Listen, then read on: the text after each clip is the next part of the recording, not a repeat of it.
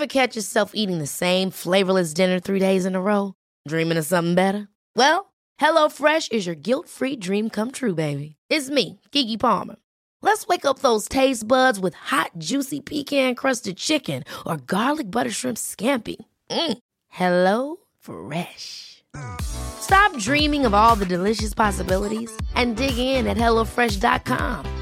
Let's get this dinner party started. Ryan Reynolds here from Mint Mobile. With the price of just about everything going up during inflation, we thought we'd bring our prices down. So to help us, we brought in a reverse auctioneer, which is apparently a thing. Mint Mobile unlimited premium wireless. Ready to get 30, 30, bit to get 30, bit to get 20, 20, 20, bit to get 20, 20, bit to get 15, 15, 15, 15 just 15 bucks a month. So, Give it a try at mintmobile.com slash switch. $45 upfront for three months plus taxes and fees. Promo for new customers for limited time. Unlimited more than 40 gigabytes per month. Slows. Full terms at mintmobile.com. There's never been a faster or easier way to start your weight loss journey than with PlushCare. PlushCare accepts most insurance plans and gives you online access to board-certified physicians who can prescribe FDA-approved weight loss medications like Wigovi and Zepbound for those who qualify. Take charge of your health and speak with a board-certified physician about a weight loss plan that's right for you. Get started today at plushcare.com slash weight loss. That's plushcare.com slash weight loss. plushcare.com slash weight loss. Mucha gente ahorita que le está yendo muy bien y Mm. te- después te dicen, oye, pues que yo estoy en de- estudié comunicación. Mm, Y dices, ok, bueno, de ahí viene un poco el trasfondo, Claro. ¿no? sí. Oye, no, pues muchas gracias por estar aquí. Este... Bueno, gracias por invitarme a esta primera entrevista. Creo que es la primera. Es extraño estar. Sí. Nunca había estado en una primera entrevista aparte de las mías. Pero bueno, es un placer para que esté bien. Sí, no, muchas gracias por estar aquí. Este, tienes un proyecto que es muy popular este en España, México, ¿qué otros Sí. países? Bueno, sí, eh, no me gusta decir que soy, pero bueno, eh, soy youtuber. no, no me gusta decirlo porque considero que YouTube es una actividad más eh, de las que hago, pero sí, estoy ahí en un canal de divulgación sobre cultura y de enseñanza de idiomas del japonés. Y bueno, intentando educar o informar sobre lo que se vive en este país que estamos, que es Japón, ¿no? Sí. ¿Cuál dirías que es tu principal actividad? O sea, ¿a qué, a qué te dedicas Me dedico a la enseñanza. la enseñanza Enseñanza de idiomas o enseñanza de cultura. de cultura? Sí, pero es enseñar. Todo eso. Ok, entonces te definías como un educador. Mm, por sí. así decirlo. Docente, educador, facilitador de la información, puente entre culturas. Sí, son las definiciones que, que encuentro más acertadas. Y vienes de España. Sí, ¿De qué vengo de ciudad? España, de Barcelona. Nací en una ciudad, eh, bueno, que hace mucho tiempo que no piso, pero al menos por tiempo largo. Y llevo 13 años ya viviendo continuos en Japón, eh, sin abandonar nunca Japón. Y previamente habiendo visitado Japón varias ocasiones. Para mí, bueno, mi vida está entre dos mundos. Y pero sí, vengo de España. ¿Y cómo, es la, cómo fue la vida en, en España? ¿Cómo creciste? ¿Qué es lo que más Mm. recuerdas de, de tu infancia, tu adolescencia? Viviste hasta una edad adulta, ¿no? Sí, Mm. básicamente.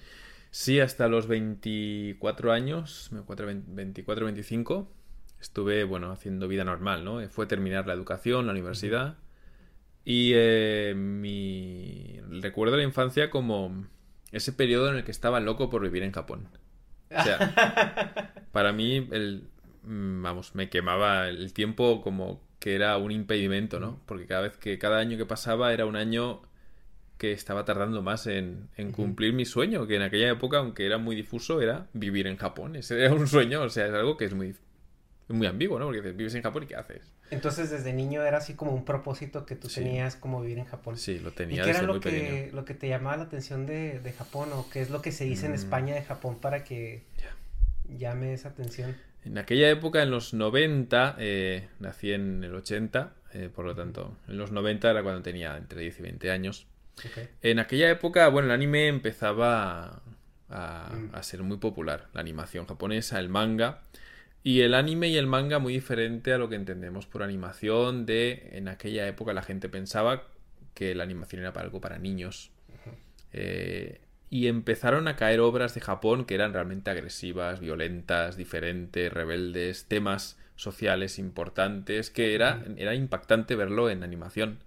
Eran series eh, Evangelion, Macros. Evangelion Macros, bueno, el Macros era más de shonen, ¿no? Más de, bueno, pasión, esfuerzo, comunidad, unión, más tipo Naruto, One Piece, ¿no? Pero obras un poco más oscuras como Apple Seed, por ejemplo, o Pat Labor.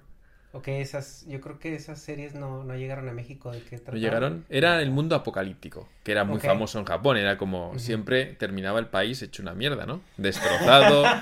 había monstruos que destrozaban el país constantemente. es un patrón, ¿no? O sea, tienes a Godzilla Sí. o a Ultraman Sí. o a... Todo es sí, era- destrucción y destrucción, y eso para un niño le encanta, ¿no? Que destruyan Sí, la ciudad en cada Ajá. ocasión es maravilloso. Nunca piensas en que la ciudad tiene que volver luego a recuperarse, pero da igual. En el siguiente episodio siempre estaba todo otra vez limpio. y, a, y a destrozarlo. Reconstruido y todo, Y ¿no? ya O sea, está. ce- cero continuidad en las líneas temporales. Yo nunca pensé en eso, que podía haber un periodo de, de evacuación o de recuperación. No, no, no, da igual. Lo destruyen y ya está. Era un videojuego, ¿no? Se moría la misma persona todos los capítulos, ¿no? Sí, sí, sí. Y lo, lo impactante era ver ese mundo apocalíptico y a veces muy crudo, o al menos a esa edad, en la que aparecía sangre, violencia muy explícita. Akira, la película de Akira, fue realmente impactante en el sentido de que había una filosofía detrás, algo que era incomprensible.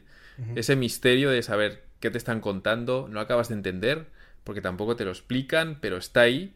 Intentas darle tus respuestas, pero no llegas porque no es lógico lo que te está diciendo. Y entonces empiezas a pensar un poco, pues, eh, en ese misterio, ¿no? En eso, algo que quieres solucionar. Y creo que hay en la cultura japonesa, en el anime, en cosas un poco más banales, como Ranma, ¿no? Que eran Sí. series, bueno, más de... o Dragon Ball. Sí. Bueno, que es todo un culto Dragon Ball, pero la serie en sí era entretenimiento de un Sí, niño claro. buscando... Eran menos oscuras y apocalípticas que las otras series. Y ahí empiezas a ver los misterios que, que aparecen en las imágenes y que son atípicos, son exóticos. Y bueno, uno intenta como buscar respuestas, pensar, Sí. ¿por qué lo hacen así? Y en ese buscar respuestas fue en Japón donde encontré más misterios comparado con otros países. Tenía Desde algo España. que ver, por ejemplo, el misticismo de, de la cultura, Sí. porque bueno, en los 90 estamos hablando de una época donde el internet apenas Sí, empezaba. Era opaco, o sea. Era, te llegaba eh, lo que las Mm. distribuidoras decidían que te Sí, llegara, ¿no? o sea, no era como ahorita que sale un, un anime y si es popular lo estás viendo media hora después de que se hace un streaming ya subtitulado, ¿no? Entonces, en ese entonces era más difícil tener un contacto más relevante, ¿no? O sea, con, o más objetivo Sí. Con la cultura. Entonces, es que también eso era un, un- el misticismo, el, Mm. el, el- el- Sí, eso le añadía incluso más misterio a todo, ¿no? Ujú. Claro, él era. eh, recuerdo una vez eh, cuando frecuentaba tiendas que vendían material en japonés en, en Barcelona, había muchas tiendas. Porque la comunidad de japoneses que estaban. se habían trasladado para trabajar en la ciudad Barcelona, porque en aquella época había muchas fábricas, antes de que se fueran a China. Y en los Ujú. 90 las fábricas estaban en Europa. Ok. Luego se fueron a China y luego empezaron a irse a Latinoamérica también, ¿no? Las empresas japonesas, quiero decir. Había muchísimas familias, sobre todo viviendo concentradas en España, en la parte noreste de Barcelona. Muchísimas familias, 1500 familias había. Mm. Y eso, bueno, eran de paso, se iban en un año o menos, pero había ahí bueno contenido que ellos traían, ¿no? En Sí. sus viajes. Y había muchas librerías solo de japoneses y entraba ahí con un misterio increíble porque era descubrir un mundo dentro de la ciudad y no entendía nada. Y el hecho de no entender, no saber, pero tener la curiosidad de intentar desentrañar esos misterios, era lo que a- realmente me motivaba a aprender más. Era algo que yo quería saber y luego había atracción sexual, ¿por qué no? Porque en las series de Ranma el shampoo era mi ideal de la mujer. favorita de muchos, ¿eh? O la sea, yo creo que cuando, cuando veíamos Rama y medio, varios. a o- Ranma porque Sí, era, era, tonto. era yo creo que un, un odio generalizado como a Naruto por despreciar a Hinata, ¿no? Y Sí, seguir a era, Sakura, ¿no? Que- Efectivamente. Que es- vaya, que son ni, ni idiotas. y- entremos en tema con Sakura porque es una completa inútil. Sí, em, la verdad que sí, el shampoo era un ideal femenino en aquella época y desde luego que, que lo encontraba reflejado en, en- en la cara asiática, rasgos japoneses, desde luego. Me parecían muy atractivos porque combinaban lo mejor. Y también había un poco de refugio personal en todo esto, porque el anime y el manga te ayudan también a meterte en tu mundo. Sí, claro. Entonces, eh, era una persona que yo salía mucho, me gustaba mucho frecuentar bares y discotecas y clubs y todo esto, pero también tenía un lado en el que me gustaba estar en- solo, conectado con mi estudio, con mis cosas y que me dejaran en paz. Y el anime y el manga acompaña muy bien. De estar solito, estar contigo, estar ahí concentrado en algo extraño, también algo diferente que nadie hacía, o muy poca gente hacía, al menos al nivel, porque la gente veía Mazinger y Dragon Ball, pero no te sabía decir los nombres de lo que comía, ¿no? Por Sí. ejemplo, el Doraemon lo ves, pero el Dorayaki, bueno, nombres técnicos y cosas que uno intentaba saber más. Y ese, el anime y el manga acompañaba por un lado muy bien a esos momentos de soledad, con mi tema, con mi conexión con, con la afición. Por otro lado, el exotismo y el misticismo que suscita algo que era opaco en aquella época, era muy difícil acceder a todo eso. Eso le añadía incluso más misterio y más challenge, ¿no? Más reto personal. Y luego también una llamada, yo qué sé, instintiva. Era algo, bueno, que llevas dentro. Es decir, no lo sé, el que quiera creer en las vidas pasadas, pues que crea en las vidas pasadas, pero no Sí, sé, era una conexión que sobrepasaba o trascendía lo que es la lógica. Que no puedes explicar. Dices, me gusta esto, no sé por qué, pero estoy metido ahí y te ponen otras cosas, por ejemplo, chinas o coreanas, que son parecidas, muy parecidas, o incluso aztecas, ¿no? Y tienen, o, o egipcias, tienen un misterio, tienen Sí. una atracción muy, muy grande. Sin embargo, uno elige lo que parece que lleva dentro, ¿no? O sea, porque los egipcios son increíbles, los aztecas también increíbles, pero ¿por qué Japón? Pues no sé explicarlo.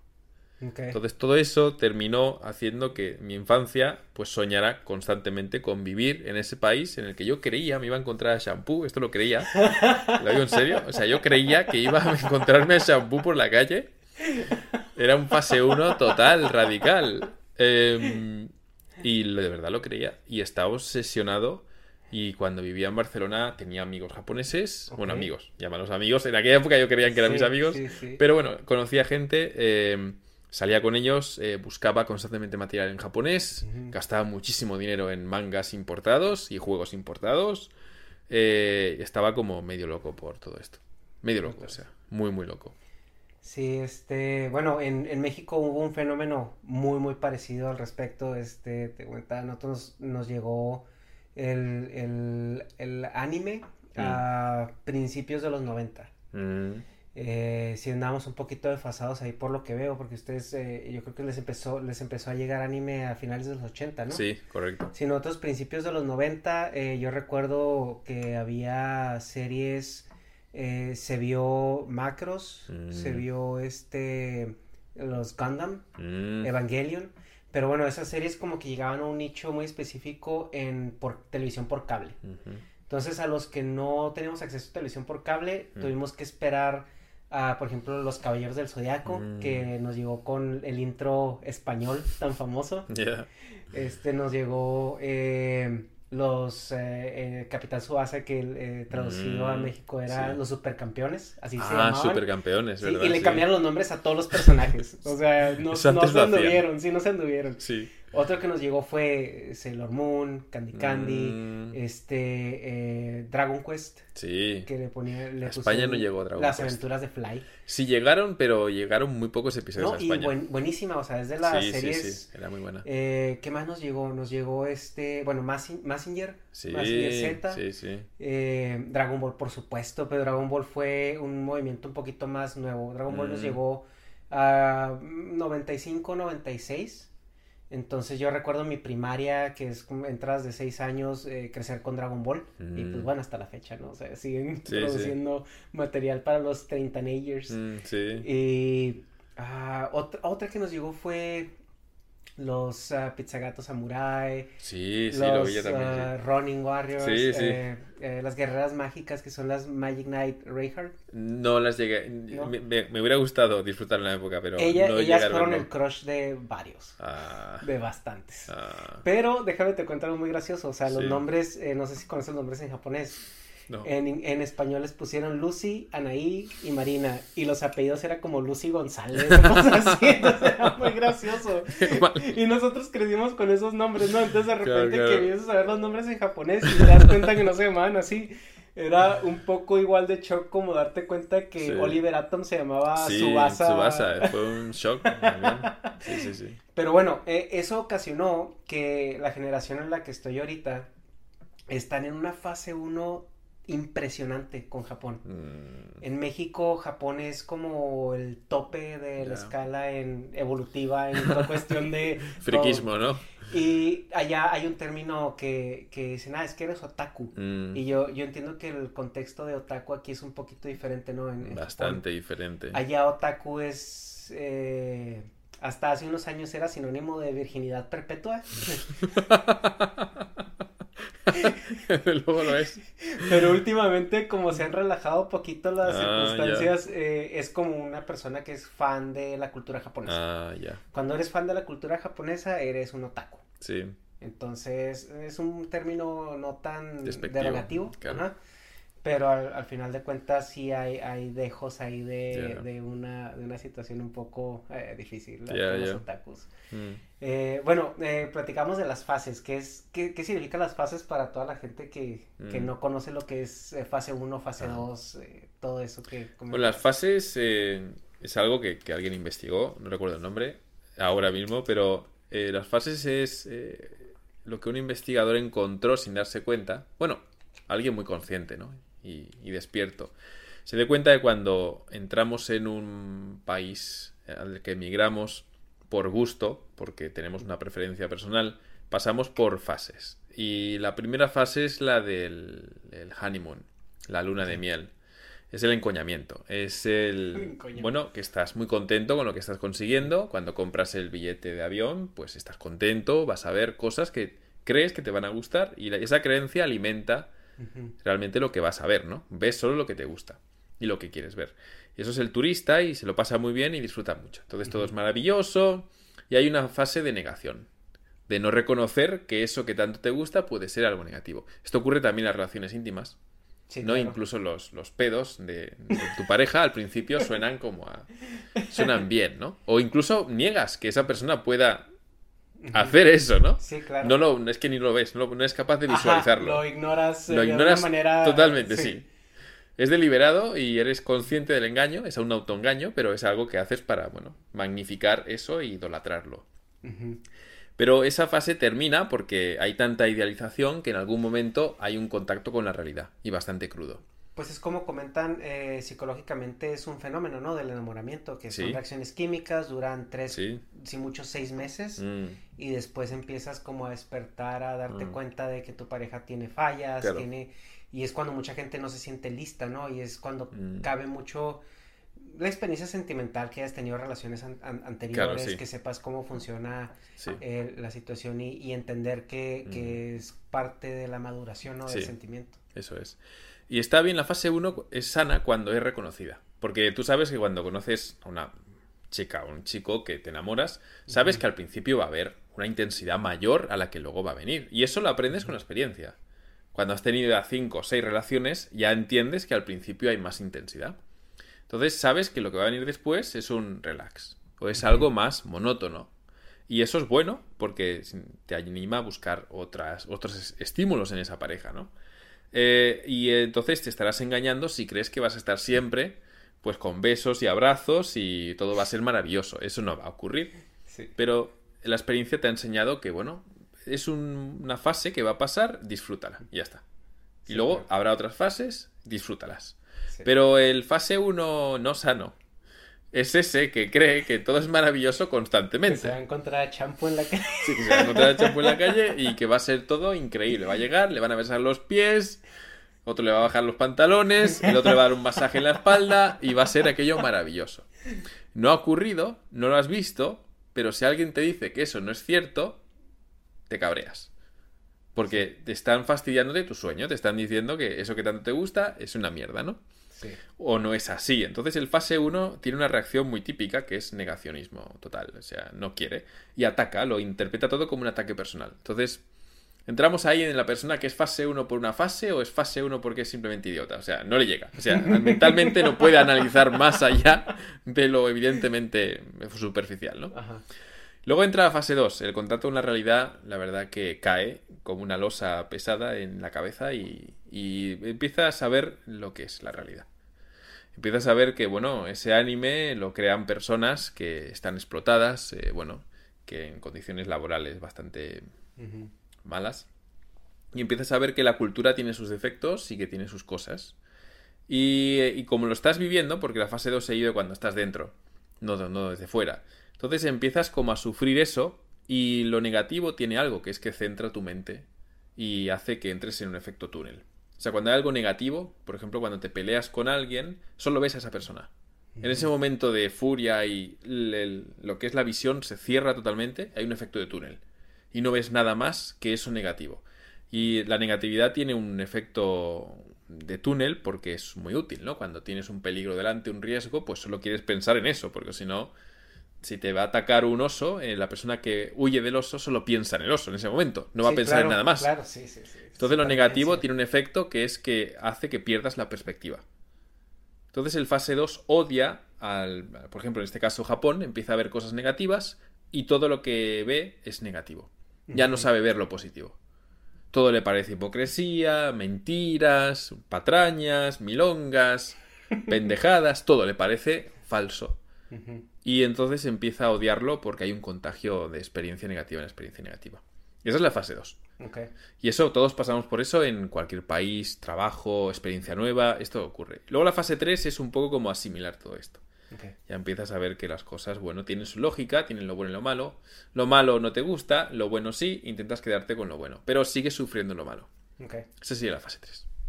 Y bueno, la fase 4 es el que ha superado todo, ¿no? Que es capaz de asimilar, disfrutar de lo bueno y de lo malo por igual y saber, saber equilibrarlo. Son los 15 años de casado. Sí, efectivamente. Son los 15 años de casado. Sí, sí, sí. Es cuando dices, bueno, esto es la vida. No pasa nada. Ya estoy más contento con ello que sin sí, ello. Sí, sí, sí, sí. Efectivamente, efectivamente. Esa es una buena definición, sí. Ok, excelente. ¿Y cuál fue tu primer contacto duro con la Mm. cultura japonesa? Porque para mí fue el bidet. Ah, el video ya. El primer contacto realmente duro, eh, bueno, fue, fue el tema de la amistad. Realmente tener como la conciencia de que esas personas que yo pensaba que eran amigos bajo mis estándares de amistad, Sí. no lo eran. Estándares hispanos. ¿no? Estándares Es, hispanos, o sea, este, un poco la cercanía, la, la, la confianza, eh, el, bueno, el darle, mm, recordar experiencias y... Bueno, es un concepto diferente al que tiene en Japón, evidentemente. En Japón tiene un concepto más instrumental, más de estar contigo porque me ayudas a hacer algo. Y la amistad se entiende como una camaradería, más que una amistad. La amistad a nivel hispano la entendemos como esa persona en la que puedes confiar. Y puede haber algo malo o bueno, pero al final hay cariño, hay respeto, hay amor. Sí, sí. Pero sí. en la- el concepto de amistad japonés no está eso. No, y la amistad hispana te enojas, te contentas, eh, te, te odias Mm. y, y después te das cuenta que eres Sí. un mal necesario, ¿no? Y, y- y Sí. vuelves, ¿no? O sea, que es mucho la naturaleza de- del hispano. Mm. Sí, Y el japonés es muy práctico en ese aspecto. muy ¿no? práctico. Realmente podríamos hablar de que usa a los demás. No es que lo use porque es así, o sea, el concepto de amistad ya desde un principio es muy instrumental. Entonces estoy con camaradas, realmente son como compañeros de, de clase, más que amigos. Eh, un compañero de clase, a diferencia de un amigo, sería como aquel que, bueno, por estar en el mismo grupo, pues le puedes pedir el, el lápiz, por ejemplo, el bolígrafo, y tienes la confianza de que puedes pedirle esas cosas. Pero no le vas a pedir que te escuche cuando tengas un problema.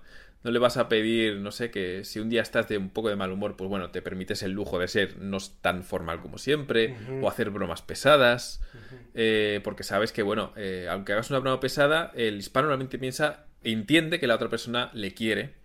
Por lo tanto, jugamos con esa base de, bueno, me ha- harás lo que me, hagas lo que hagas, te quiero, ¿no? O sea, te aprecio un montón.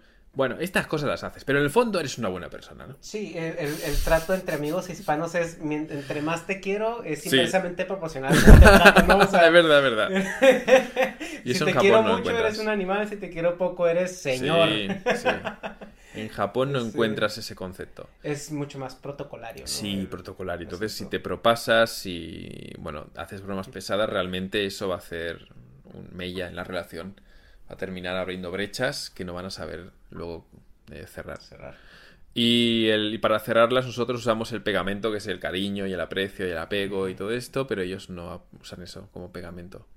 Entonces, mm, claro, yo el primer contacto duro, volviendo al tema, fue darme cuenta de que esas personas a las que yo En un momento, pues les falté, bueno, no les hice algo correcto, y yo esperaba de ellas en el fondo que me correspondieran o me perdonaran o pensaran, oye, vale, no pasa nada. No, no, no, desaparecían totalmente.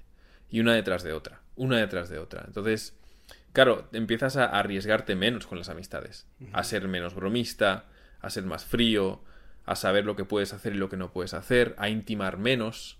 Entonces ya terminas, claro, con un concepto de amistad como muy limitado. Y dices, y terminas sintiendo que es insuficiente. Y ese fue el primer contacto realmente duro con la sociedad japonesa. Eh, a nivel de amistad y de relaciones íntimas también. También, también de, de pareja, me refiero. Ok. Bueno, y a todos los que no han visto los videos de, de Kira, eh, yo creía que quería vivir en Japón, luego conocí su proyecto, me di cuenta que quería vivir temporalmente en Japón, Sí. seguí viendo su proyecto, me di cuenta que quería mm, visitar Japón Mm, bueno, y, y seguí viendo su proyecto y me di cuenta unas vacaciones son suficientes, ¿no? no es mi intención desanimar a nadie, ¿no? De su intención de, de vivir en Japón. No. Solo de aportar información que yo creo poca gente hace. Hay, po- hay más gente que te habla de lo maravilloso que es y no tanto de lo que realmente te puedes encontrar. Mm, ya veo. Mm. Entonces yo estoy ahí, bueno, añadiendo un poco mi forma de verlo y, y aportando, no intentando desanimar. Pero el fase 1 siempre va a pensar que estoy desanimándole. Sí, es, sobre todo el comentario de, eh, bueno, los comentarios en internet siempre tienden a ser un poco agresivos eh, Sí. porque la gente, bueno, tiene ese acceso, ¿no? O sea, Sí. que antes no se tenía. Y a mí me da mucho la atención que ahorita viendo tanto contenido, tanto, tanto que hacer, eh, eh, a diferencia de antes que solamente tenías disponible lo que la televisión te ofrecía, Mm. Eh, se quejan tanto y se, se enfrascan tanto en, es que Sí. tu contenido es basura, bueno, no me veas, ¿no? O sea, o Mm. bueno, o sea, ¿qué Sí. está haciendo aquí? Y, y es como la, la necesidad de hacerse escuchar, ¿no? O sea, la Sí, hay una necesidad imperiosa de creer que los demás van a tener interés en tu opinión. Pero eso Sí, es un claro. egocentrismo. Es mm, si nadie te pregunta, significa que no nos interesa una mierda lo que piensas. Y yo pregunto a personas que me interesa escuchar su opinión porque sé que saben de ese tema o porque, bueno, me caen bien y siento confianza en ellos. Eh, pero no voy a preguntar a un borracho, no voy a preguntar a nadie. Pero en internet los comentarios hace que si lo lleváramos al plano real, fueras por la calle y todo el mundo te hablara, Mm, te viera y te diera su opinión. Y tú pensarías, ¿por qué me das tu opinión? No te la he preguntado, ni la quiero saber. Entonces en la vida real quedaría extraño, ¿no? Ir por ahí comentando constantemente en voz alta. Sí, claro. Sí, pero Internet ocurre porque es otro plano, otra forma de comunicación en la que no somos muy conscientes que, que bueno, es como, es innecesario opinar tanto. Mm, No hace falta opinar tanto. Si no te preguntan. sí, claro. Bueno, este, vamos a hablar un poquito de Japón. Eh, el- hay muchos mitos, muchas leyendas alrededor del país de, de que la gente fuera que piensa que es de una u otra manera, ¿no? Sí, Eh, por ejemplo, una de las primeras, de los primeros mitos es, es fácil aprender japonés si hablo español, porque español es muy difícil. sí. Bueno, tiene parte de mito, eh, porque los mitos simplifican la realidad. Eh, es verdad que hay más facilidad o se reirán menos cuando un hispano con el español de, de- de- de base eh, pronuncie. Será más fácil, inteligible y más accesible. Pero de ahí, por la pronunciación, pensar que el idioma es más sencillo, eh, lo es cuando lo comparamos con el chino. Ok, El chino tiene cinco tonos para cada sonido, fonema, por lo tanto aprendes una A de cinco formas distintas y empiezas a... Bueno, es otro, otra dimensión del idioma que no manejamos en inglés, en español ni en nada. Los tonos en el chino son muy complicados, requieren un hábito y una costumbre y una habilidad eh, fonética que no tenemos. Por lo tanto, la persona que estudia japonés y luego chino dice japonés es mucho más sencillo. Porque la pronunciación no tengo que aprenderla de la misma forma. Y la cuestión de la gramática, ¿cómo la comparas con el español? Eh, la gramática del japonés está, comparado así con términos de una forma muy sencilla, está todo al revés. Está todo al revés, invertido, todo, todo. Que por cierto, si quieren aprender japonés, Kira tiene un muy buen programa para aprender. Tengo de todo para aprender japonés. Este, y solamente es, es acceder a, a enviar tus páginas de Ahí. internet que luego las vamos a poner en este video para que puedan nada más darle clic y ir a todos sus proyectos. Pues gracias. Eh, es fácil aprender japonés. eh, yo creo que es fácil aprender cualquier idioma siempre y cuando tengas exposición a él. Eh, aprender suajili es difícil porque hay poco contenido. Mm, Aprender inglés es súper sencillo, no porque el inglés sea sencillo, que no lo es. Es un idioma que puede ser muy complejo. Cuando ves cómo escribía Shakespeare, puedes entender que Oh, el inglés claro, sí, sí, sí. es un idioma que puede ser muy Yo complejo. el, yo el libro del Señor de los Anillos lo leí con un diccionario a un lado, o sea, porque Es si no, muy complejo, no- de no verdad. el inglés es un idioma, una profundidad y un vocabulario que supera al español. Es, es, es enorme. O sea, el inglés parece fácil porque tenemos mucha exposición. Bueno, aparte el inglés que necesitas para sobrevivir es, sencillo. Sí, sí. Sobre todo También si eres... Bueno, es que qué idioma es más fácil que el inglés, ¿no? En Es que depende de necesidades, de exposición y también depende de cómo te lo enseñen. Todos Sí, esos claro. tres componentes hacen que un idioma sea fácil de aprender. Y en el caso del japonés, bueno, la exposición que tenemos es el anime y el manga. La utilidad que tiene es prácticamente cero, a no ser que tengas que trabajar con algún japonés o vivir en. Japón o, o en tu hobby. No tiene más utilidad que esa. Sí, claro. Porque los japoneses que viven fuera de, de Japón hablan inglés. Entonces, prefieren hablar contigo en inglés antes que en japonés. Por lo tanto, tiene muy poca utilidad. Sí, claro, sí, a menos de Sí. que, de que el, el mismo medio, tu trabajo, algo te Sí. force a estar en contacto con idiomas Efectivamente. y... Eh, en ese sentido, pues claro, hay que buscarlo mucho y se complica Mm. más aprenderlo. Otro mito es, los japoneses rechazan al extranjero porque le tienen miedo. Mm. Eso es un mito muy interesante porque el bueno, el miedo resume como muchas cosas. Eh, creo que es en parte verdad. Eh, el miedo a veces es demasiado exceso de respeto, a veces es sentimiento de inferioridad, eh, a veces es formalismo, a veces es falta de recursos mentales, o sea, es decir, no saben tratar con alguien que no encaje con su forma de ser o con lo que han aprendido. A veces es más un tema de pers- personal, la persona que sea eh, muy introvertida. Y en Japón eh, la persona introvertida es mucho más habitual que la extrovertida, mucho más, mucho más. Eh, la gente que habla también de Japón es más introvertida, dicen las estadísticas. Cuando analizas la personalidad en Facebook, estos mega estudios que hacen en psicología, que analizan el- los términos que utiliza la gente que consume contenido de Japón, puedes ver que hay una persona introvertida En la mayoría de ellos. Podéis ver las nubes de palabras que crean los psicólogos y son impresionantes. Y la gente que es más extrovertida normalmente no, no le gusta el anime y el manga. Hay como una correlación odiosa para algunos, pero porque hay gente que es extrovertida y le gusta el anime y no pasa nada. Sí. Pero hay una correlación, Ok. ¿sí? Entonces el hecho del mito que hablas de que tienen miedo al extranjero, mm, bueno, es en parte creo que es cierto.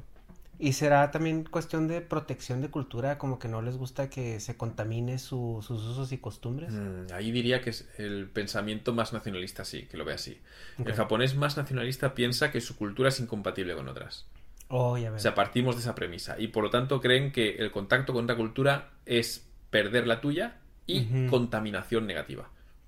Por lo tanto, al japonés le cuesta mucho ver que de la hibri- hibri- hibridación sale algo positivo. La gente Mm. piensa que hay más pérdida que ganancia. Y de ahí viene el japonés nacionalista es racista, es xenófobo. Pero el japonés promedio, ese que tiene miedo, eh, lo tiene simplemente porque no sabe hablar inglés o porque no sabe cómo tratarte. Ok.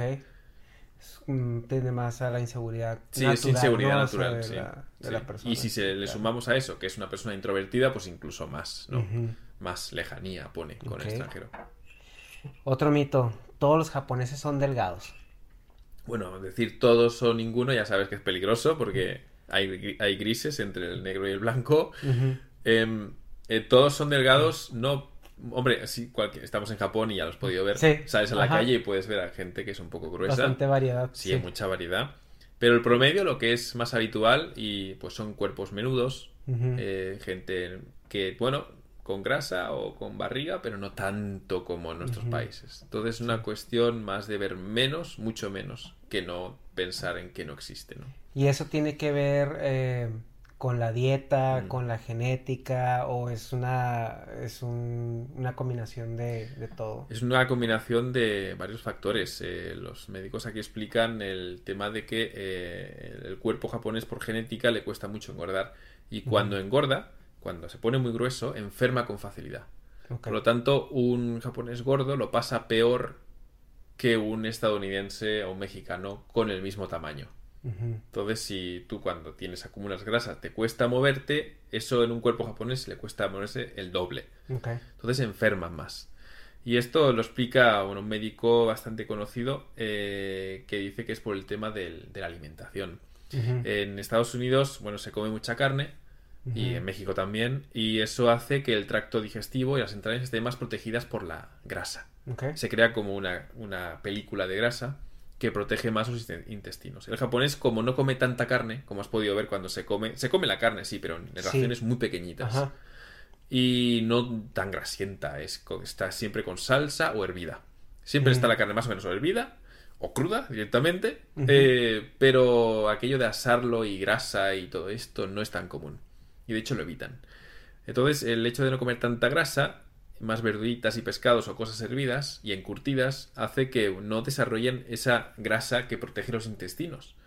Entonces se les hace más débiles. Pero también se le añade el tema de la, de la genética, que es que el cuerpo es diferente y, bueno, tolera eh, las grasas de una forma diferente también, ¿no? Eh, y eso es uno de los factores. El factor genético está ahí y el otro el tema cultural. Hay un estigma social importante.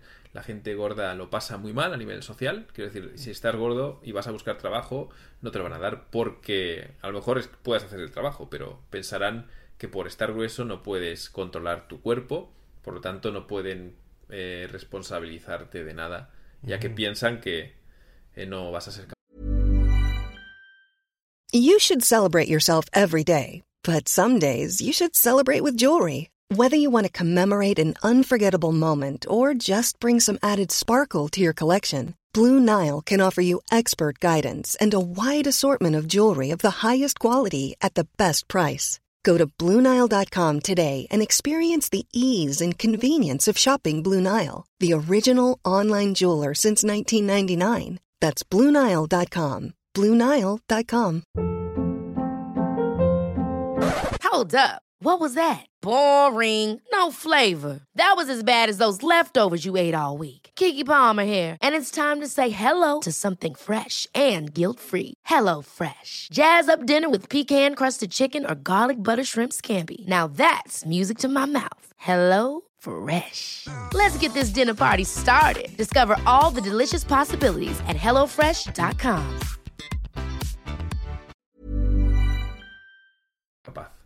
de responsabilizarte de algo si no, si no tratas bien ni siquiera tu cuerpo. Otra Falta de co- autocontrol. Sí. Bueno, ot- otra concepción que también tenemos es de que el, el- todos los japoneses saben pelear. Son muy tranquilos, pero si los haces enojar, Ah. te van a partir la cara como Bruce Lee o cualquier otro. Yo diría que no, eso te puedo decir ¿no? que es, eh, que es mentira, es mentira, es mentira. Por un tema, porque eh, yo sé que los mexicanos aprendéis artes marciales con la intención de usarlo para protección. Sé que hay mucha gente en México que eh, aprende para protegerse. El, el self-defense, ¿no? O sea, pero en Japón es simplemente una afición más. Ok. No- encontrarás, yo creo que, no sé, un 1% de los japoneses que aprende karate o judo lo hace para defenderse y usarlo. Ok. No vas, es que estoy seguro, ¿eh? Preguntas aquí, no te van a decir. Te van a Mm. decir que es simplemente una afición como jugar a ping-pong o tenis o fútbol. Pero no lo piensan. Entonces, eh, y esto se puede ver cuando vas a los dojos también, que la forma en la que lo enfocan es puramente de ejercicio físico. Ok. Y si vas a dojos en España, por ejemplo, la gente se le ve peleando. Es como voy a utilizar esto como para pelearme y golpear y todo esto. Eso puede ser en este sentido categórico de decir que no. Ok. Que el, el promedio japonés promedio y la mayor parte no van a saber reaccionar. Pero también es verdad que por aquello de que son muy buenos reprimiendo las emociones, cuando un japonés se enfada explota. Hay una explosión ahí. Pero no viene acompañada de artes marciales y de llaves y... Solo de reclamos y, Y- gritar. Sí, solo, sí, solo el- la explosión de ira. Ok. Pero no viene con el tú ya estás muerto, ¿no? O sea, no Ah, te hace ok. ahí una técnica, te toca los tres puntos mortales y a los tres, 10 segundos siguientes estás sangrando por todos los agujeros del cuerpo. No, eso no va a ocurrir. Eso no va a ocurrir. En sentido, tranquilos, no va a pasar eso. Eh, bueno, también el, el ot- otro, otra cosa que nosotros pensamos mucho es que todos los japoneses son súper inteligentes. Mm. Eh, esto es difícil, difícil de responder así categóricamente porque tiene Bueno, que ver hay- con la hay- definición que Yo tengamos creo de que hay una, sí, eh, bueno, en, en, en México al menos, eh, una persona muy inteligente es una persona que le va muy bien en la escuela. Mm, claro. Entonces, esa es como la definición general de inteligencia, Bien, ¿no? sí. O sea, porque hay diferentes tipos de inteligencia y, Sí. y yo te puedo decir gente que no fue a la escuela que es súper inteligente, Sí, ¿no? sí, sí. O sea, Sí, entonces eh, aplicados, diligentes, disciplinados. Si eso es inteligencia, sí, son, lo son. entonces más bien se defin- lo definiríamos como disciplinados. Sí, sí. Ok. Yo en la definición de inteligencia como personas con recursos mentales en caso de crisis eh, y, y, eh, saber usar las herramientas y saber usarlas de una forma creativa, en ese sentido no, no son más inteligentes. Entonces, si a un japonés lo sacas como de su, de su cuadro Sí. donde él está cómodo, es, realmente le causa mucho estrés, Le ¿no? causa mucho más estrés que a un hispano fuera de su ambiente. Es como taparle el agujero a las hormigas, ¿no? Cuando Sí, está- efectivamente. Realmente saben moverse muy bien, de forma disciplinada en un contexto, los sacas de ahí y los estás matando. Y a un hispano no, un hispano tiene más recursos. Ok. Va a saber buscarse más la vida. Mm, Sí, sí, claro, el hispano. Entonces donde depende de la definición de inteligencia. ¿no? El hispano sí. donde sea, este... Hará pendejadas, sobrevive, ¿no? Pero Sí, o sea, sobrevivirá. claro, siempre Aunque sean ¿no? pendejadas, va a sobrevivir. Sí, sí, sí. Otro es de que, bueno, el anime es un reflejo de la cultura japonesa. Siguiente pregunta. No es. No te vas a encontrar champo en la calle. Es todo lo contrario. Todo lo contrario. O sea, tú invierte, ponlo en negativo y eso es la cultura japonesa. Es todo lo que no tienen, lo reflejan en el Entonces es anime. como una fantasía también para ellos, ¿no? Eso es es. un- Es una fantasía. Es lo que me gustaría que fuera y no lo es. Porque creo que incluso en un video tuyo vi que eh, hablaban sobre eso, ¿no? O sea, que Mm. vienes a Japón y piensas que vas a ser amigos como en el anime y Mm. vas a y vas a, a Sí. disfrutar y vas a va a haber comunidad y todo eso y te topas con una realidad que es Sí, que es fría y todo lo contrario. O sea, no es que sea mala, es que es todo lo contrario que imaginabas, que esto ya hace que sea malo. Ok, no, pues es, es este es muy interesante, muy revelador, ¿no? Pero Sí, bueno, el anime está revelador. bien, es un mundo en sí. El problema es pensar que ese anime es un reflejo de un mundo que no es. Ok. Entonces es como ver el reflejo de, de- de la caverna, ¿no? Del, quiero decir, las sombras de alguien y pensar que las sombras son la realidad. Ujú. Son una sombra. Ok, otra cosa, la matcha es la fruta nacional de, de Japón. Ah, bueno, es el té en polvo, el té verde en polvo eh, a la japonesa, que es un té extraño. Eh, tiene un té, tiene un sabor amargo, intenso y profundo, que cuando tiene calidad, cuando es el matcha de calidad, de verdad que sabe muy bien. Que hacen dulces Sí. y panes y... Pero cuando lo ponen en todo, pues es un componente que a, a baja calidad, pues para mí eh, es, es una forma de amargar el dulce y de amargarlo a prácticamente todo. Es un, como decía que es un suicidio del paladar, ¿no? Es, es algo que no merece, o sea, no merece la pena ponerle matcha a todo, no merece la pena. No, no, no. Vas a arruinar el producto y, y bueno, aquí ya es un- lo personal, pero Bueno, el, el otro, el otro mito es de que eh, todos los japoneses son fans del manga y del anime y que todo el mundo lo Mm. consume. Pues aquí también es triste pensar que cuando hablas de anime y manga la gente va a mirar a otro lado, va a dejar de hablarte. ¿O No, de no tienen interés, no tienen interés. Mm. Es que les hablas de algo y normalmente el hispano que habla de anime y manga sabe mucho. O sea, el cabrón realmente sabe, sabe mucho. Y te va a preguntar, oye, ¿sabes de Naruto y este personaje y esto y esto? Y, y el japonés te va a quedar, no sé. Entonces, eh, bueno, conozco la serie, sí, ah, muy bien, pero no quiero saber nada. Si tan nos ha interesado, el... realmente hay poco interés en el anime y el manga. Pero eso choca con la cantidad de manga y anime que hay en el país. Sí, porque es impresionante, sí, o sea, es una cuestión, o sea, uno, uno ve en claro. México, te llegan, eh, no sé, Sí. te diga el que hay de temporada, ¿no? O sea, y te surten de uno o dos Sí. y, y no vuelves a saber de otro hasta que se acaban esos, ¿no? Entonces, o sea, es- yo creo que por eso se genera un apego mucho más fuerte al, Mm, sí. al- al- a la serie que estás viendo en, en su momento, ¿no? En su turno. Sí, en Japón hay como unas 50 series nuevas todos los, todos los años. Eh, bueno, las películas, bueno, es que es, es impresionante. Pero eso es producto de nicho. Producto de personas muy aficionadas a esto. Realmente empiezan a consumir un contenido que es de nicho. Entonces, eh, ¿existe el manga, el anime, gente muy aficionada en Japón? Sí. Pero ese es el japonés promedio que te vas a encontrar en el trabajo, en el colegio, no, no, no te lo vas a encontrar. Y bueno, si te lo vas a encontrar va a ser en ambientes selectos. Es eso, es, no se puede generalizar con esto.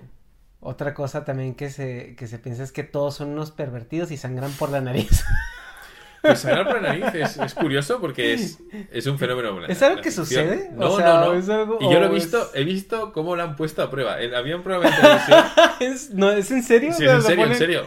Hay un programa de televisión, eh, hicieron como- una prueba, ponieron- pusieron a chicos jóvenes. Como en el juego de la oca que te subían a una muchacha y te Sí, sí, sí, monitoreaban sí, la presión del... Efectivamente, sí, sí. Y lo hacían y le ponían la chica delante y le, le levantaban la falda y, y veían la reacción. Y lo hacían con personas que no sabían que iban a tener esa ¿De experiencia. verdad? O sea, eran, eran, buscaban a chicos que eran tímidos, Ajá. introvertidos, y con cámara oculta los ponían en una sala de la una biblioteca, estaba estudiando el niño, el chico, y venía la chica y se levantaba y le mostraba todo el pecho, ¿no? Desnuda. Para ver si reaccionaba. Y y sangraba por la nariz. Y de alguna forma iba por la calle también. Y al cruzarse se levantaba la falda y se lo mostraba todo, ¿no? Y... Pero no nos sangraban. ninguno sangraba, ninguno Entonces el maestro Roshi es una... Yo creo que tiene un problema importante, ¿eh? No sabemos de qué es, pero hay algo Hay que ir ahí. a checarse, ¿no? O sea, Pero hay gente que sí que tiene las venas, los capilares como muy débiles y sangra con facilidad, pero creo que no tiene que ver, o sí, con la tensión, ¿no? Con la subida de tensión, yo qué sé. Eh, Sí. Bueno, la mayoría de la gente no sangra cuando ve eso. Oye, también eh, es cierto que el japonés es extremadamente amable al punto de rayar de que no se enoja, no te discute, o, o, es, Mm. O sí. tiene más que ver con una cuestión como de que fueron educados y es más hipocresía que... Mm, es difícil etiquetar de hipócrita a una costumbre, ¿no? Creo que la hipocresía hablamos cuando una persona a nivel individual te da a entender algo que sabe que no es así, ¿no? Es Ok. decir, te está mintiendo. A nivel cultural es una costumbre más. Y la costumbre, el protocolo japonés, la conducta normal en la sociedad, consiste en diferenciar muy bien lo que los demás que no te conocen ven y lo que los que te conocen en un ambiente íntimo pueden ver. Hay una diferencia muy clara en lo que está fuera de ti y la gente que tú reconoces que está en tu círculo. Eh, Esto ocurre en todos los países, todos tenemos confianza más o menos, más o menos con, depende de la persona. Con tu jefe tienes menos confianza que con tu pareja, evidentemente, con tus amigos, con tus compañeros. Manejamos siempre diferentes niveles de confianza, ¿no? Pasa que en, el- en Japón la, la diferencia que hay entre la confianza que tienes con alguien que no te conoce y alguien que sí es muy grande. Es muy grande. Y entonces el, cuando alguien no conoces a alguien utiliza, y es mayor que tú, porque hay jerarquía también, y está en un- una posición superior a ti, y vive en un lugar donde sabes que, bueno, es gente de más nivel o de menos, entonces tu, tu- la información que tú manejas en el trato con esa persona es mucho mayor. Porque el japonés es muy de en- interpretar las claves que ve y comportarse de acuerdo con eso sin preguntar absolutamente nada. Es una máquina realmente muy buena y efectiva en leer lo que se dice el ambiente, en anticiparse. Y entonces, claro, ahí aplica el- las normas de cortesía aprendidas durante mucho tiempo que dicen que las personas que no forman parte de tu círculo, pues muestra total, no reacciona para complacer constantemente. Eh, cualquier cosa que veas negativa o que pueda producir un efecto negativo como rechazar, no gustar, mostrar una expresión que no le pueda gustar, hay que reprimirlo. Entonces llegamos a un, llegamos a un trato que realmente, bueno, es como eh, la conversación que tenemos en un as- ascensor, ¿no? Sí. Es constantemente. O sea, entras y, oh, qué buen tiempo hace, ah, qué buen tiempo hace. No, es, ah, qué- ah, ¿cómo está? Muy bien. Es así. Ok. Entonces no llegan a contarte cosas porque no quieren eh, desagradarte. Mm. Eh, y luego en la intimidad es totalmente lo contrario. Es totalmente lo contrario. Y la intimidad uno podría pensar que, bueno, si se reprimen tanto con la gente de fuera, luego con la gente íntima pues, serán auténticas fiestas de emoción y, ¿no? Porque todo lo que reprimes luego sacas por otro lado. No, no. Ajá. luego el japonés en la intimidad normalmente eh, es bueno con el, con el cabreo. O sea, se cabrea, eh, es muy estricto con la gente que quiere realmente y no, eh, no ve el cariño o la expresión, muestras de afecto como algo necesario en las personas, en las relaciones íntimas. Pero sí que ve necesario pues el enojo constante, el cabreo, el- la bronca, el ser muy estricto con los que quiere de verdad. Y eso nosotros lo interpretamos como algo que, que nos daña, ¿no? Porque piensas, ¿por qué te comportas tan frío conmigo? Sí. Pero ellos lo interpretan de forma diferente, que es tanto me quiere, tanto me putea. Y eso hay que entenderlo así. Es como, bueno, trabaja, cabrón, trabaja. Y, y es frío, no es trabaja, cabrón, con broma detrás, como hacemos, ¿no? Como, "Eh, cabrón, ven, no paras de trabajar. No, no, no, es realmente un enfado. Es, trabaja, cabrón, ¿qué haces? ¿no? Y no entiendes por qué se. ¿Cómo, tan- cómo el japonés disciplina a, a sus hijos? Porque, bueno, todos sabemos que difícil. en Ya, México las mamás tienen una puntería con la chancla impresionante. O sea, es Ya. increíble. Pero en, en Japón es, es una disciplina física o es más como Es física. y- psicológica. es física y psicológica. Es muy ambiental. Eh, Es difícil. Es una pregunta que yo no sé, no, no puedo responderla. Ok. Eh, cono- conocí a un chico colombiano que, doctor, que se dedicaba a investigar esto. Y no llegó a, que yo sepa, una respuesta concreta.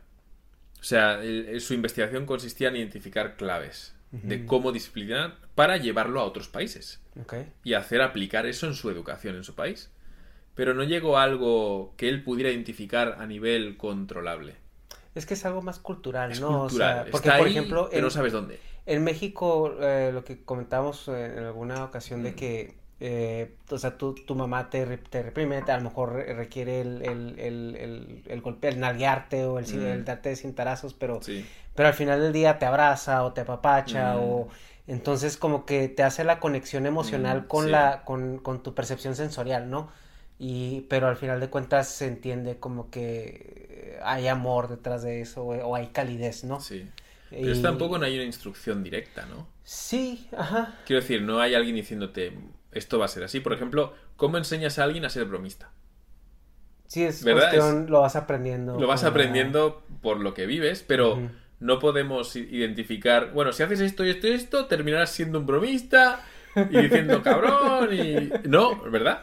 Sí, es, es Es algo, incluso referente al núcleo familiar, ¿no? O sea, Sí. dependiendo, se ve que mucha gente que tiende a ser bromista es porque tuvo un tío que es muy bromista o un papá que fue, que era muy, muy atinado, ¿no? O sea, en, en, en Pero sus... no se puede exportar, ¿no? Realmente cuesta No, mucho realmente identificar es- un protocolo. Entonces, este investigador no logró identificar ese protocolo, ¿no? De cómo se puede convertir a alguien en una persona disciplinada. Hay normas en psicología, tenemos muchas formas de disciplinarnos, pero es más para adultos y cosas y costumbres que, bueno, son hábitos terapéuticos.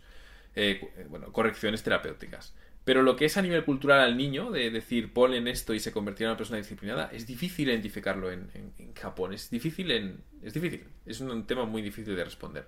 Por lo tanto, no, no, no sé responder a este tema, no. Es difícil. Tú tienes un proyecto, a ver, háblanos un poquito y ahora sí de ti, de tu proyecto, de... Bueno, mi proyecto, mi proyecto es, es está muy centrado en, en la educación, Ujú. En la docencia, en divulgar eh, aspectos que yo creo que son importantísimos para el emigrante hispano en Japón. Mi centro de estudio, aunque no soy investigador para nada, soy aficionado a la cultura y soy profesional de la docencia, pero en cuanto a investigación soy aficionado. Mi objeto de estudio principal es el emigrante. Me interesa mucho la mente del emigrante, los procesos por los que pasa y tengo, bueno, proyectos en- de divulgación en YouTube, los vídeos que, que podéis ver consisten en analizar el- la psicología del emigrante en Japón, sobre todo Sí. hispano, sobre todo. Y me gustaría eh, seguir por ahí, lo voy a seguir haciendo y enseñando también japonés de una forma que yo creo que es práctica y comunicativa y funcional y todo esto. Y uniendo cultura, realmente, aunque la persona que ve mi canal puede pensar que estoy abriendo una brecha entre las culturas, pero para, poder... Están siendo un objetivo. O sea, va- va- valga, lo que Mm, pasa es que la gente no es tiene... fenómeno psicosocial. La gente no algo- tiene acceso a esa crítica objetiva. O Claro, sea, ellos es- nada más viven en fase 1, entienden que Japón es lo mejor que les puede haber pasado y, y cuando llega alguien y decirle, oye, es que esto sucede, ¿no? O sea, Sí. y es una crítica objetiva, la gente tiende a rechazar Sí. su construcción mental al respecto, ¿no? Sí. Y mi proyecto consiste en, en eso, en educar, eh, bueno, o en proporcionar información que en un momento eh, puede interesarte. Al fase 1 no le interesa para nada Sí, a mi claro. canal, obviamente. Pero ese fase 1, cuando viva en Japón, eh, le interesará a mi canal. Le va porque lo sé, por experiencia, me lo contáis. Quiero decir, me decís, yo antes era un fase 1, Y entonces, he vivido en Japón ¿no? O sea... y empecé a entender tus vídeos. Esto es lo que me- la crítica que me viene más eh, común es, eh, ahora entiendo lo que dices. A mí lo que me ayudó mucho a, también a entender tus videos es la relación que yo tengo porque yo también vivo fuera de mi país. Y tengo ya ocho años fuera de mi país. Entonces, Mm. a pesar de que estoy tan cerca, eh, sí, sí siento esas diferencias, esa, esa falta de calidez, ¿no? Entonces, cuando yo veo tus videos y veo, veo desde ese punto de vista como un expatriado, Mm. entonces digo, va, o sea, si aquí es difícil allá, por toda la diferencia cultural y las Sí. barreras que la misma cultura te pone como extranjero para involucrarte.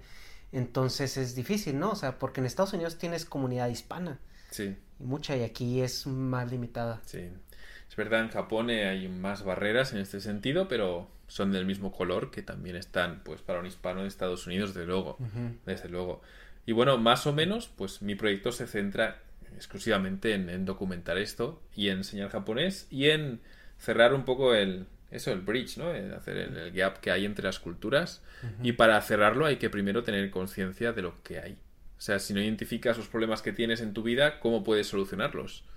Por lo tanto, el hecho de negar que existen es una invitación a no solucionarlo nunca.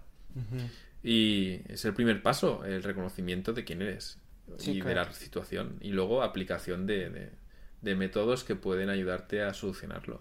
Sí, bueno, valga, tu canal de, de, de YouTube, los videos que subes ahí en referencia a la cultura es como, por ejemplo, cuando un inmigrante hispano le dice a un, a un, a un hispano que piensa inmigrar a, a Estados Unidos que, oye, es- sí hay oportunidades, Mm, pero tienes que trabajar por ellas. O Mm. sea, no, no llegas a recoger el dinero a paladas, no vas a ganar en dólares y, Sí. o sea, es un trabajo fuerte, Mm. dedicado y es la realidad que también mucha gente se resiste, ¿no? Es que voy a ir a Estados Unidos y me va súper bien. Sí. Y, y, y tu canal es algo parecido, te muestra una realidad. O sea, te dice, en Japón puedes hacer esto, vas a estar bien, pero este es el coste, ¿no? O sea, que vas a, Sí. que vas a pagar por, por esa comodidad.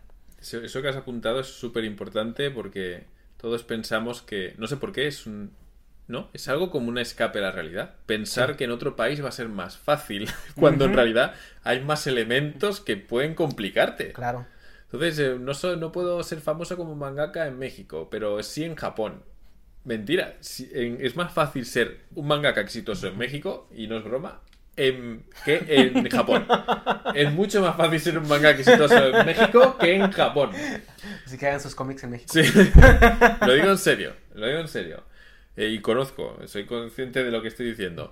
Eh, no sé por qué entendemos o creemos que va a ser más fácil en otro país. es que ¿De es dónde eso. viene, no? O sea, es... No pienses que cuando llegues va a venir shampoo y te va a bajar los pantalones y te va a hacer un favor. No, no existe, no está, tranquilo. Vas a venir a Japón a hacer sushi, ¿no? Sí, no, eh, sí.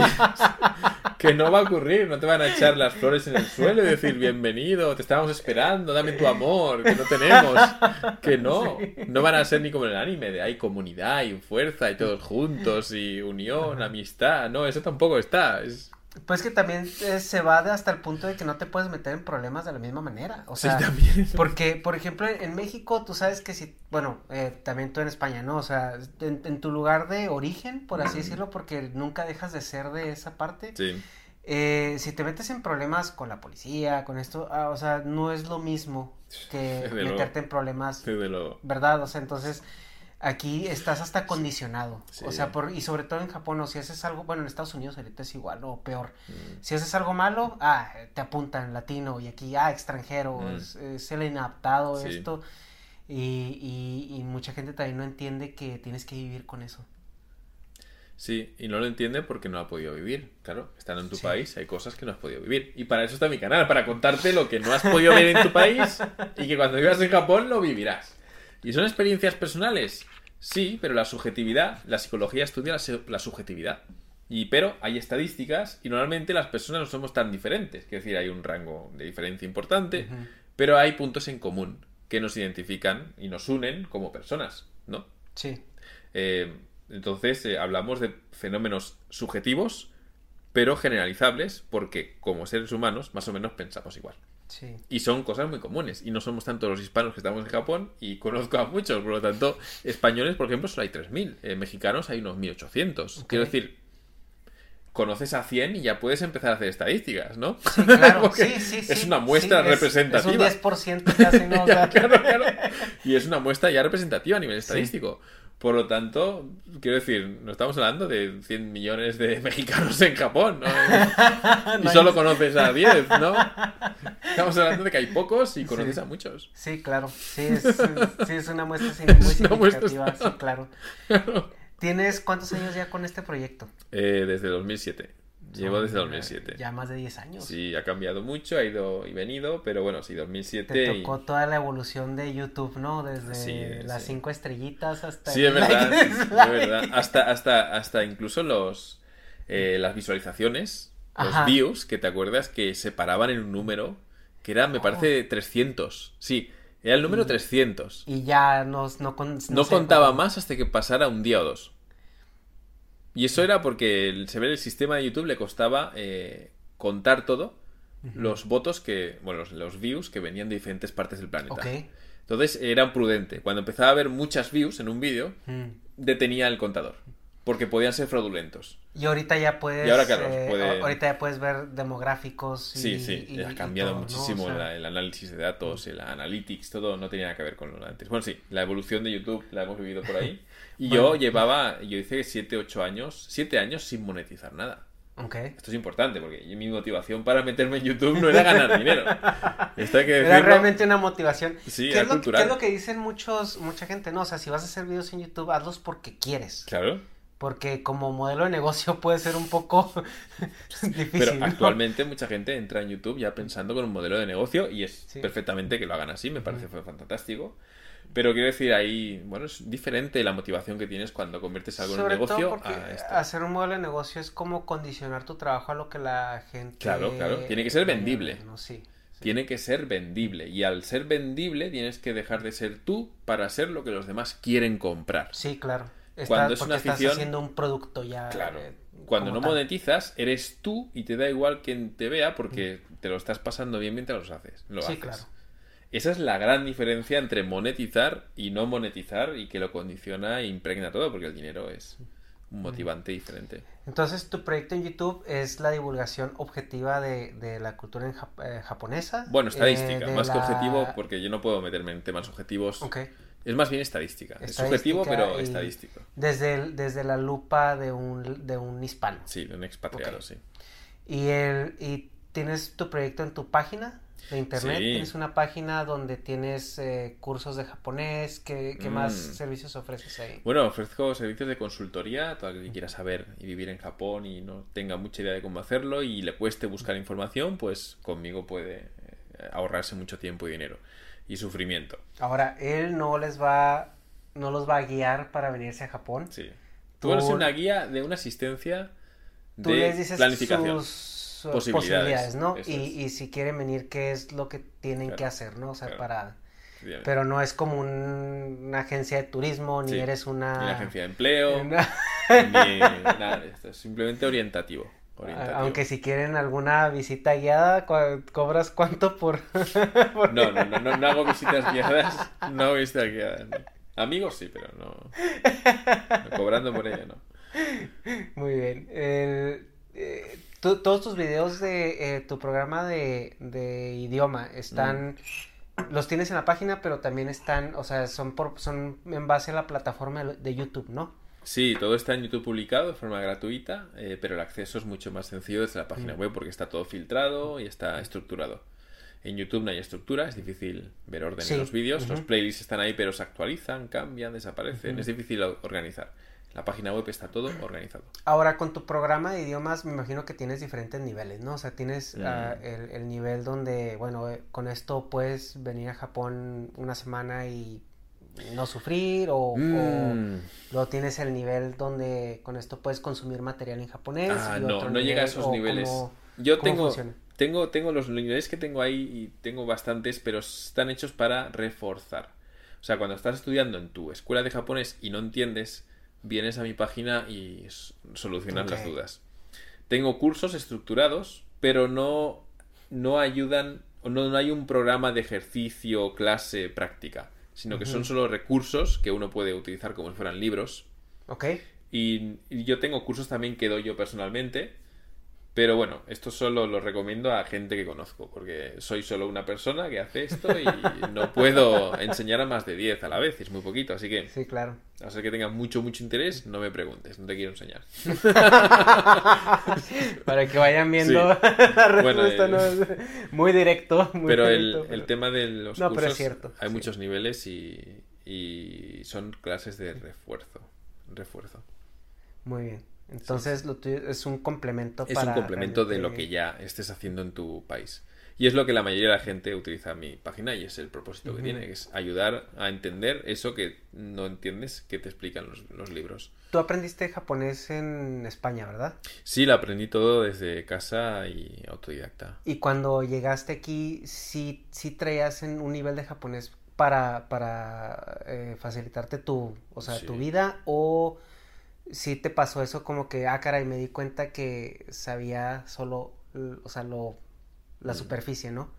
Tenía un nivel, tenía el máximo nivel que se podía conseguir de forma autodidacta, estudiando por mi cuenta. Y lo conseguí, realmente pasé el examen mm, eh, de proficiencia, el, el- el N1, Ok. que es el máximo, y lo, lo pasé. O sea, tenía, había certificado mi nivel con el máximo. ¿Y cómo te sentías tú en... Me sentía en- como que no sabía todavía hablar. Ok. Y llegué aquí y obviamente tenía amistades en, en- en España y hablaba mucho japonés ya en aquella época, pero no tenía la soltura, no la pude haber logrado. Eh, y luego, claro, me, me involucré mucho con, con el idioma y con el país y todo y terminé eh, mejorando mucho, pero yo ya vine, yo no, no tenía ningún problema para leer kanji. O sea, Oh, cuando estaba en Japón nunca tuve ningún problema para leer. ¿De verdad? Nunca. O sea, es- entonces sí Nunca. es, sí es posible aprender japonés Sí. fuera de Japón y... Sí, sí, totalmente posible. Ah, y en aquella época hablamos de que no había Facebook ni redes sociales. Y llegué a pasar ese nivel. Ahora es mucho más sencillo hacerlo. Sí, claro. Y es posible. Porque, por ejemplo, a mí me pasó en inglés, ¿no? Yo llevé clases de inglés desde los siete años. Y cuando, cuando me fui a, cuando me fui a vivir a, a- a Estados Unidos, porque estuve en una escuela bilingüe, en la Mm. universidad, m- Mm. varios libros los llevé en inglés porque no había otra manera de hacerlo. Sí. Y cuando me mudé a Estados Unidos a trabajar, me di cuenta que tenía un inglés de- extremadamente básico y estructurado. Sí, académico, ¿no? Porque, ajá, porque la- el americano habla como quiere. Mm. O sea, el americano hace de su idioma realmente lo, lo hace de su pertenencia. Mm. Y lo mueven, lo quitan, lo, y porque en el español cuando lo aprendes bien, es un idioma que tiene reglas, tiene Mm, estructura, tiene, sí. ajá. Pero el inglés no, o sea, el inglés es, es muy maleable en muchos aspectos, ¿no? Y no te das cuenta hasta que llegas. Entonces, eso iba enfocada mi pregunta, ¿no? O sea, Mm, entiendo, entiendo, entiendo. Entiendo. En japonés Es- también ocurre porque hay muchos dialectos. Y... Pero lo que es la lectura, que es lo que la gente más problemas tiene, yo no tenía ningún problema. Mm. Ninguno. Lo había estudiado muchísimo, muchísimo. Ah, muy bien. Bueno, no, pues este, pues muchas gracias por, por tu tiempo. Sé que Gracias a ti. es una, eh, tienes una agenda muy apretada, pero Y tú lo sabes más que ¿no? nadie. Sí, yo más que nada lo sé. Él no sabe más que nadie la agenda que tengo ahora. Sí, muchas gracias. Bueno, vamos a poner los links de tus proyectos en, en, en la descripción para que accedan a ellos, eh, visiten su canal, eh, suscríbanse, eh, síganlo, denle like, todo lo que se tiene que hacer en Sí, YouTube sí, porque es, por ahorita mí, por mi es, un- es un suerte. ritual, o sea, es algo ritualístico ya, o sea, antes era me gusta y ya, y ahorita suscríbete, Claro, claro. me gusta, la campanita y. eh, coméntame y etcétera, etcétera. Entonces vamos a poner todas tus redes sociales, Venga. todo ahí. Ahí, todo ahí. Y altamente recomendado si están en... velas, reza por mí. ¿no? Si, si- si están en fase 1 ya están advertidos, ¿no? Sí, ya están advertidos. Cuidado, cuidado. Bueno, muchas gracias, Kira. Gracias a ti. Ha sido un placer. Muchas gracias. Arigato, además. Imagine the softest sheets you've ever felt. Now imagine them getting even softer over time. That's what you'll feel with Bowl and Branch's organic cotton sheets. In a recent customer survey, 96% replied that Bowl and Branch sheets get softer with every wash. Start getting your best night's sleep in these sheets that get softer and softer for years to come. Try their sheets with a 30-night guarantee. Plus, get 15% off your first order at bowlandbranch.com. Code BUTTERY. Exclusions apply. See site for details. Even when we're on a budget, we still deserve nice things. Quince is a place to scoop up stunning high-end goods for 50 to 80% less than similar brands. They have buttery soft cashmere sweaters starting at $50, luxurious Italian leather bags, and so much more. Plus, Quince only works with factories that use safe, ethical, and responsible manufacturing. Get the high-end goods you'll love without the high price tag with Quince. Go to quince.com slash style for free shipping and 365-day returns. Mom deserves the best, and there's no better place to shop for Mother's Day than Whole Foods Market. They're your destination for unbeatable savings, from premium gifts to show-stopping flowers and irresistible desserts. Start by saving 33% with Prime on all body care and candles. Then get a 15-stem bunch of tulips for just $9.99 each with Prime. Round out Mom's menu with festive rosé, irresistible berry chantilly cake, and more special treats. Come celebrate Mother's Day at Whole Foods Market.